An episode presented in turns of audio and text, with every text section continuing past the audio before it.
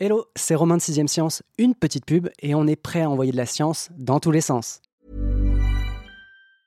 Mom deserves the best, and there's no better place to shop for Mother's Day than Whole Foods Market. They're your destination for unbeatable savings, from premium gifts to show-stopping flowers and irresistible desserts. Start by saving 33% with Prime on all body care and candles. Then get a 15-stem bunch of tulips for just $9.99 each with Prime. Round out Mom's menu with festive rosé, irresistible berry chantilly cake, and more special treats. Come celebrate Mother's Day at Whole Foods Market. Vit très bien sans savoir. Alors là, n'importe quoi. Quand vous comprenez pas, vous dites c'est pas faux. Je n'ai pas dit que ce serait facile, Néo. C'est pas simple, mais j'ai compris. Bien. Je crois qu'on va bien s'amuser tous ensemble. Sixième Science, un podcast 20 minutes et science et avenir. Mais ouais, et l'été, quand ça fond, qu'est-ce que tu fais? Eh, l'été, tu viens pas ici, tu vas à la mer. Et... oh, qu'est-ce que ça s'est réchauffé ces derniers temps? Ah, bon, ça va prendre longtemps, je caille là. Une minute. Première fois que ça m'arrive. Ce sujet est tellement dingue que je sais pas par quelle boule prendre. Pire que ça, plus j'en apprends dessus, plus je me surprends à murmurer c'est fou. Pas parce que l'orthographe des noms russes a de quoi faire dérailler n'importe quel animateur de podcast, mais parce que ce qui se passe sur le pergélisol en ce moment est d'une envergure impensable.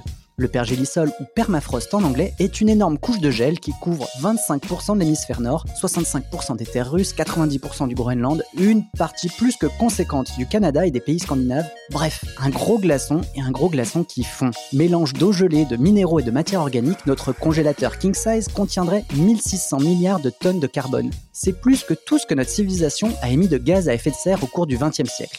Si ce gaz était relâché sous l'effet de la chaleur, cela équivaudrait à brûler toutes les forêts de la Terre deux fois, avec les conséquences que l'on sait pour la planète, augmentation de la température, montée des eaux, un scénario catastrophe comme on préfère les éviter. Le problème est fou, la proposition d'un vieux savant pour y mettre fin l'est tout autant, mais je ne veux pas couper l'herbe sous le pied de mon invité du jour, Rachel Mulot, la chef du service enquête de Sciences et Avenir. Bonjour Rachel. Bonjour Romain. Est-ce qu'on peut commencer par un peu de géographie? Qu'est-ce que le pergélisol, qu'on connaît aussi sous le nom anglais, je l'ai dit tout à l'heure, de permafrost? Le pergélisol, c'est une couche de terre qui est normalement gelée en permanence et qui va du Canada, de l'Alaska jusqu'à la Sibérie, qui forme près d'un quart quand même des terres émergées de la planète. Elle occupe 60% du territoire russe et surtout, elle recèle d'énormes quantités de carbone, 1600 milliards de tonnes, comme tu le disais tout à l'heure, qui pourraient être un jour émises dans l'atmosphère sous forme de gaz à effet de serre ce pergélisol est soumis à rude épreuve, ils font. Est-ce que tu peux nous décrire le cercle vicieux qui est à l'œuvre lors de son dégel? Oui, parce que c'est fini le mythe euh, du socle euh, du gel éternel sur lequel se sont construites tant de cités euh, minières, de villes, en Russie notamment parce que la couche dégelée active, elle descend aujourd'hui jusqu'à 3 mètres l'été, enfin selon des alertes qu'ont lancées des scientifiques américains, canadiens, finlandais, russes, etc. Et on se rend compte qu'au fur et à mesure que les hivers euh, sont moins froids, eh bien, il y a plus de précipitations et il y a plus de neige. Et le résultat, c'est que la neige, elle forme un manteau isolant qui empêche le sol de geler à ses températures habituelles. Le résultat, c'est que dans un sol qui se dégèle, les micro-organismes qui étaient congelés se réveillent il s'attaque à la matière organique et en mangeant, en la grignotant, il dégage du CO2, ce qui à nouveau fait fondre le permafrost. Oui, ça fait augmenter les températures. Un gros cercle vicieux, quoi. Exactement. Mais on découvre pas la question du réchauffement climatique, sinon on serait vraiment à la ramasse. Ce dégel, est-ce qu'il se produit plus vite et plus tôt que prévu?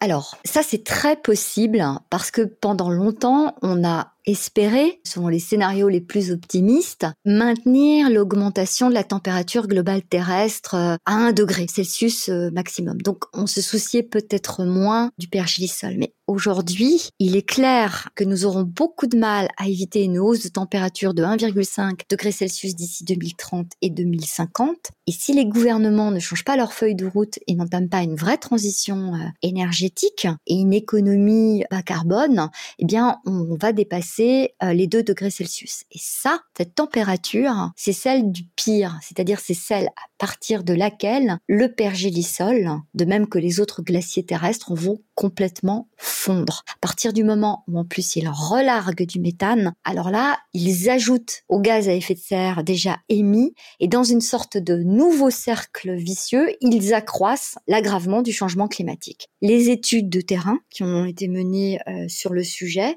depuis euh, quelques années ne font aussi que renforcer euh, les inquiétudes. Je suis allée par exemple à Kuujjuarapik, qui est à la frontière de la taïga et de la toundra dans le Nunavik euh, au Québec. C'est au nord du 55e parallèle. Et j'ai vu le démarrage d'un projet qui s'appelle APT, accélération de la fonte du pergélisol par les interactions. Et en fait, ce travail franco-canadien va être extrêmement précieux parce qu'il a pour ambition de mesurer le pouvoir isolant de la neige, son interaction avec la végétation, l'effet sur la couche du pergélisol et prédire en fait la quantité de gaz à effet de serre qui va être larguée, l'effet rétroactif sur le climat et modéliser la vitesse de dégel du pergélisol. Et c'est un point crucial parce que jusqu'à présent, ce n'était pas pris en compte dans les scénarios du GIEC. Ah oui, effectivement, on va évoquer ça un petit peu plus tard, mais c'est vraiment un point qui est super important. Mais justement, en préambule, il y a quand même cette question de fait que certains en parlent donc de ce réchauffement et la fonte du pergélisol comme d'une bombe climatique à retardement et qui risque de nous péter euh, au visage d'ici peu de temps. Oui, parce que chaque année, on découvre de nouvelles rétroactions positives qui modifient en fait les, dynamiques thermiques euh, sur la Terre. Et la fonte du pergélisol, c'est-à-dire ce relargage massif de méthane, il ne peut provoquer qu'un effet euh, boule de neige, un effet d'emballement et qui risque en fait d'aggraver encore euh, la hausse de température. C'est pour ça qu'il serait extrêmement important d'essayer de le garder au frais. Donc là, on revient juste à la question du GIEC, qui est donc le groupe d'experts intergouvernemental sur l'évolution du climat, qui fournit très régulièrement des rapports et des prédictions sur l'évolution du climat dans les prochaines années, voire décennies. Et ce qui est paradoxal ou absurde, c'est que le pergélisol, sa fonte, n'est pas pris en compte dans ces prédictions. Pas encore. C'était faute de temps faute de moyens et parce qu'il y avait aussi des priorités et encore une fois parce qu'on espérait maintenir l'augmentation de température euh, globale terrestre à 1 degré Celsius par rapport à, à 1870, c'est-à-dire le début de l'ère euh, industrielle. Voilà. Maintenant que les scénarios du pire commencent à se dessiner. Et encore une fois, un des scénarios du pire, ça commence à 2 degrés Celsius. Maintenant qu'on sait qu'à partir de 2 degrés Celsius, le pergélisol en fondant va libérer des quantités de méthane qui a un pouvoir réchauffant beaucoup plus important que le CO2, va risquer en fait d'entraîner un effet domino, bah, on regarde de beaucoup plus près l'état de ces couches de gel, les quantités de gaz à effet de serre qu'elles recèlent et la vitesse à laquelle elles pourraient fondre selon euh, différents scénarios. C'est pour ça qu'il y a des équipes maintenant qui travaillent de façon très pointue, mais des équipes du monde entier, mais des franco-canadiens beaucoup, parce que ces données sont essentielles. Ce qu'il faut bien comprendre, c'est que la fonte du pergélisol ne menace pas seulement les populations qui vivent dessus et sous lesquelles le sol se dérobe. Si jamais elle fonde et que le méthane est relargué dans l'atmosphère, alors c'est l'ensemble du climat terrestre qui va être affecté et la température globale qui va grimper. Non mais ça va là, c'est pas la Sibérie. Ouais, oh, on voit bien que c'est pas toi qui es allergique à l'oxyde de carbone. Bon, sur une note un poil plus positive, un poil, hein. qu'est-ce qu'on trouve d'autre dans cette glace fondue? Alors j'ai vu qu'il était question de fossiles, voire de trésors, mais aussi de virus. Oui, alors, effectivement, pour les paléontologues, euh, les archéologues, c'est une aubaine, parce qu'on trouve de plus en plus de fossiles de mammouths, qui d'ailleurs font l'objet d'un trafic intense. On a aussi trouvé euh, récemment un, lionceau des cavernes, un petit chien de la préhistoire, des sites vikings euh, qui étaient empêtrés dans les glaces, etc. Malheureusement, le dégel des couches pourrait aussi libérer des centaines de tonnes de mercure dans les écosystèmes. Donc le mercure qui peut être présent à l'état gazeux, ben, en fait, il va se déposer sur les sols et puis il va se mêler intrinsèquement euh, aux couches euh, de terre gelée. Il y est piégé. Mais si un jour ça fond, ben, à ce moment-là, effectivement, tous ces composants euh, toxiques, notamment le mercure qui doit représenter entre 180 000 et 800 000 tonnes dans le permafrost, vont se retrouver relargués dans l'atmosphère. Avec des effets délétères bah, Forcément, pour la santé, ces métaux lourds sont toxiques et notamment pour la croissance du cerveau. L'autre note moins optimiste aussi, c'est qu'il y a des virus qui dorment dans les couches de pergélisol. Il n'y a pas très longtemps, le virus de l'anthrax, en 2016, il a fait un retour. Il y a un enfant qui est mort. C'était euh, des cadavres de rennes euh, qui avaient été euh, enfouis à 70 ans, qui ont été mis à nu. Et c'est comme ça que le bacille du charbon s'est répandu chez les humains. Et puis, il y a des équipes de chercheurs qui ont retrouvé des virus anciens ou des virus géants auparavant inconnus et qui dormaient dans le pergélisol. Donc, autant te dire que c'est très surveillé. Bon, on arrête là avec les virus géants, mais on va continuer sur du géant parce que tout à l'heure j'ai peut-être donné une image peut-être un peu trop euh, idéalisée ou cliché du pergélisol qui a rien à voir avec les glaciers qu'on a l'habitude de voir à la télé. Hein. Il n'y a pas de phoques et d'ours blancs affamés euh, sur des bouts de glace euh, blancs. Là, on est plutôt sur un sorbet couleur chocolat recouvert de forêts, de villes et donc d'hommes. Hein. On trouve d'ailleurs sur le pergélisol la ville la plus froide du monde, qui est plutôt facilement prononçable pour un nom russe, c'est Yakoutsk et celle-ci fait déjà les frais du dégel, sans mauvais jeu de mots. À quel point Mais elle vacille.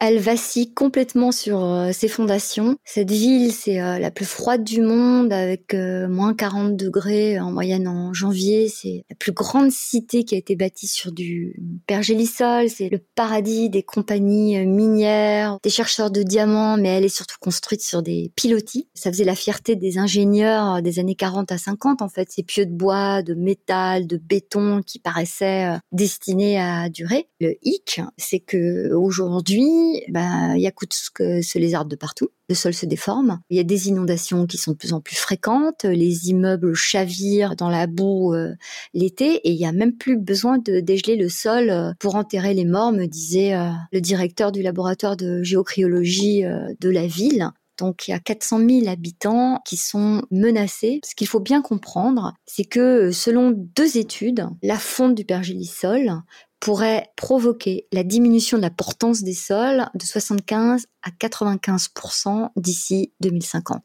Et franchement, ça donne envie de fuir la ville. elle est condamnée, quoi. A priori, elle est condamnée parce que je, je ne vois pas comment il pourrait maintenir toutes ces infrastructures. Tu l'as dit, hein, c'est une ville qui est construite sur pilotis. Je veux bien qu'on revienne rapidement sur ce détail, puisqu'on n'est pas aux Seychelles. Hein. Là, on est en pleine Sibérie. Euh, il fait moins 40 degrés, je crois, c'est ça, en moyenne en, janvier. À quoi servent ces pilotis? Alors, il y a deux choses. D'une part, ça laisse passer une couche d'air froid sous la maison. Donc, cet air glacial au contact du sol bah, va lui permettre de rester gelé et solide. Et puis, D'autre part, ça les ancre profondément dans un sol qui peut être mouvant avec la fonte, et donc ça leur donne une certaine stabilité. Ok. Et du coup, qu'est-ce qui est entrepris aujourd'hui pour protéger Yakutsk et les autres installations humaines du coin de ce réchauffement et de ce sol qui perd justement euh, de sa stabilité? Pour le moment, il y a beaucoup de bâtiments qui sont condamnés. Il y a des réflexions en fait pour essayer de congeler euh, les sols des endroits les plus stratégiques, comme euh, certaines industries, mais en réalité, c'est tellement coûteux comme solution que je ne vois pas comment ça pourrait être durable. Alors, il n'y a pas que les villes hein, qui sont menacées comme Yakoutsk, il y a aussi des pipelines, voire même une centrale nucléaire. J'imagine que c'est aussi des lieux avec de gros, gros enjeux pour la suite. Alors, sur les pipelines, les euh, foreurs de pétrole, ils ont de l'argent, donc ils ont imaginé des solutions high-tech, mais ultra énergivores, comme je pensais au consortium américain qui s'appelle Conoco Phillips, qui est juste euh, devant Total en termes de chiffre d'affaires.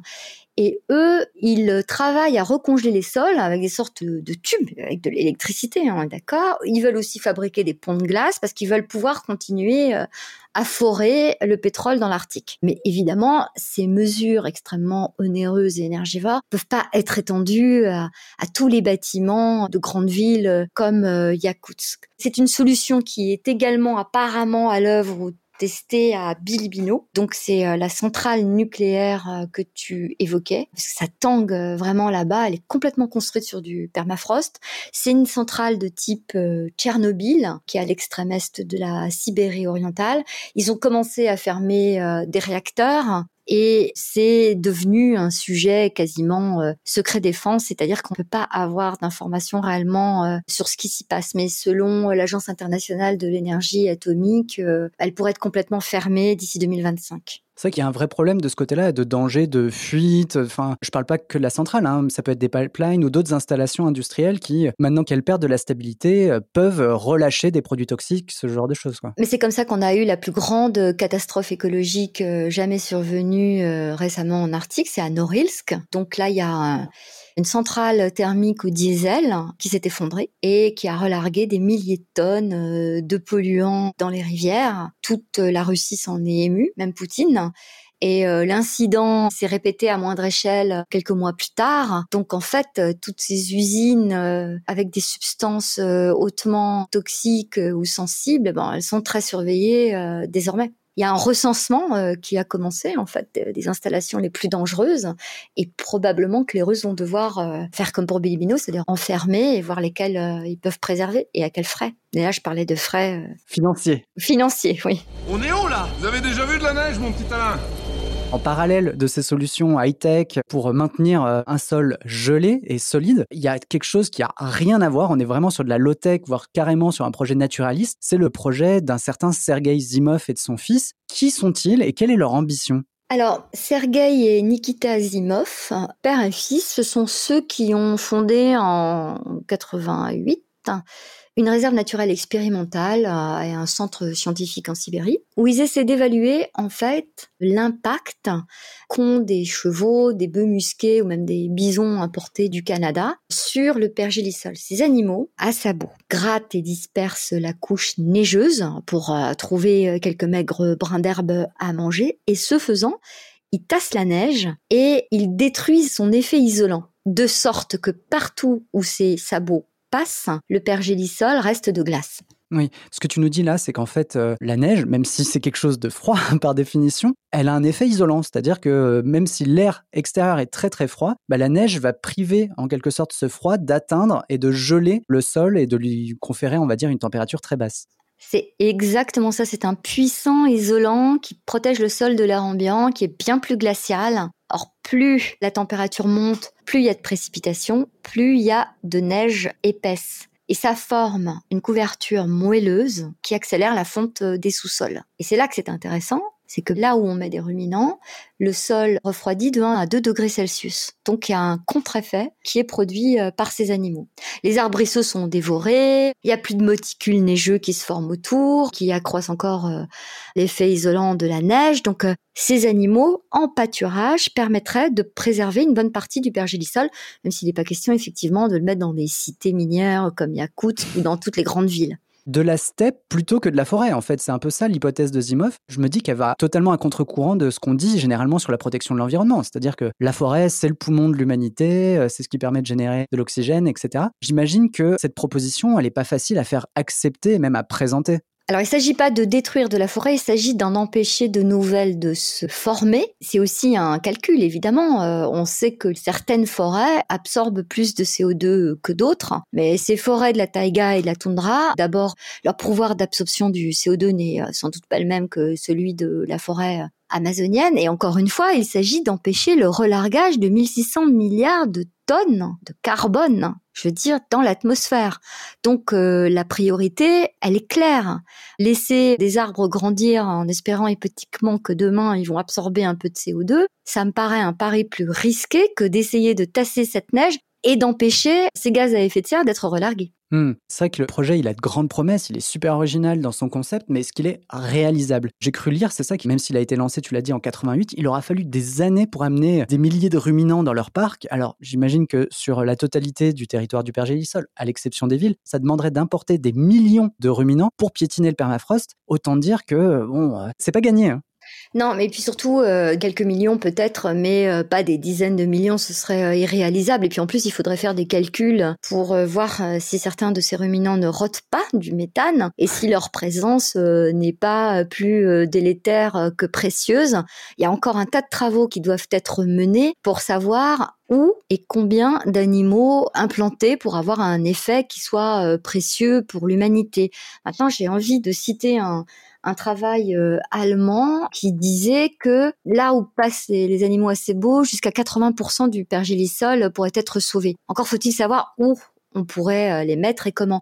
Et puis, on peut de toute façon imaginer demain que, effectivement, ça redevienne de grandes prairies. Il y a quand même d'immenses étendues glacées où la solitude est complète, où il n'y a pas un humain et où Mm. ces animaux ne dérangeront pas. Mais il y a aussi des gens qui sont des pasteurs, des nomades, qui conduisent des rennes, des troupeaux dans ces zones et qui demain pourraient devenir bah, des sortes de pasteurs paysagistes qui aideraient euh, à maintenir le pergélisol euh, en place. C'est un projet dans lequel toi, tu crois beaucoup? Moi, j'ai été très impressionnée par le fait que Paul Hawken, qui est le fondateur de l'ONG euh, Drawdown, recommande chaudement cette solution pour que les choses soient bien claires. Il a travaillé avec des milliers d'universitaires, d'ingénieurs euh, à travers le monde pour inverser le cours du changement climatique.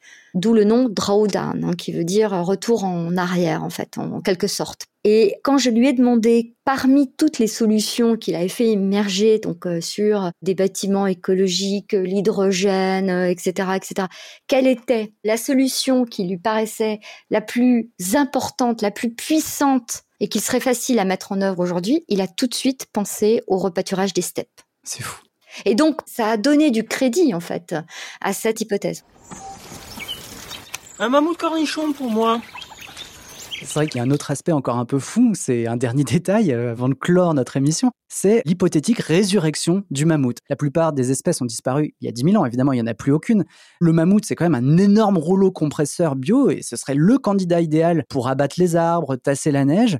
Et j'ai appris que les IMOV avaient un accord de principe avec Harvard qui bosse sur le génome de mammouth. Est-ce que tu y crois? Bon, j'imagine que ça en fait rêver, mais pour le moment c'est vraiment de l'ordre du fantasme. J'ajoute qu'Harvard n'est pas la seule université à travailler euh, sur l'hypothèse d'un clonage, d'une résurrection du mammouth. Les plus avancés, ça me semble être des Russes et des Japonais. Euh, ils avaient extrait des cellules euh, d'un bébé mammouth euh, qui s'appelait Yuba, je crois, il y a quelques années. Et il n'y a pas si longtemps, ils ont réussi à réactiver une activité cellulaire. Mais on est loin de trouver suffisamment d'ADN pour une reconstitution euh, totale euh, de génome qui nous permettrait demain de cloner des mammouths. Puis encore, euh, faudrait-il savoir euh, de quelle façon est-ce qu'on les ferait porter par des euh, femelles éléphantes, comment on procéderait. Enfin, je veux dire, il y a loin du fantasme à la réalité. Il vaut mieux s'appuyer sur les bœufs musqués, les poneys yakoutes, euh, les bisons, euh, les rennes, euh, les animaux qui sont actuellement en train de peupler le parc Pléistocène.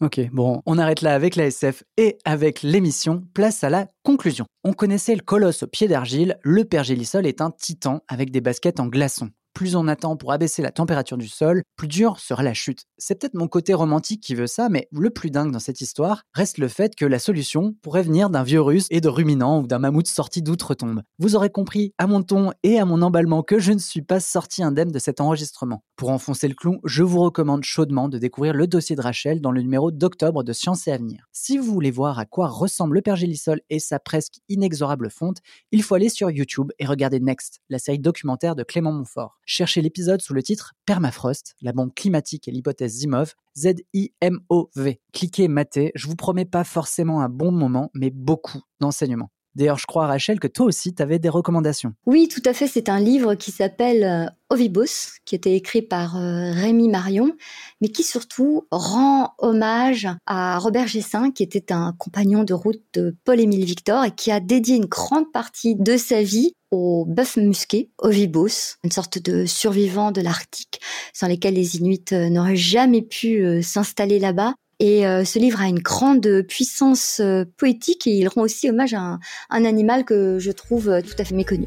Super, bah merci beaucoup. À dans deux semaines et n'oubliez pas qu'on est chaud ou qu'on se l'écaille, on envoie de la science dans tous les sens.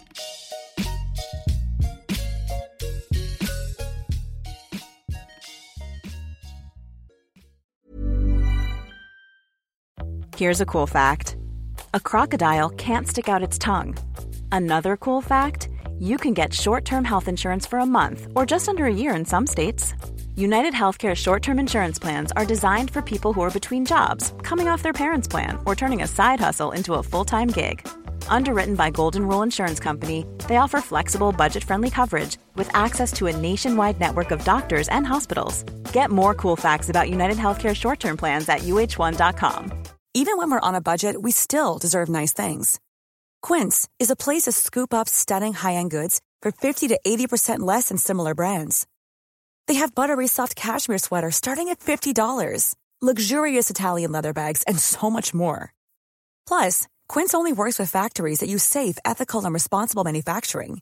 Get the high-end goods you'll love without the high price tag with Quince. Go to quince.com/style for free shipping and 365-day returns.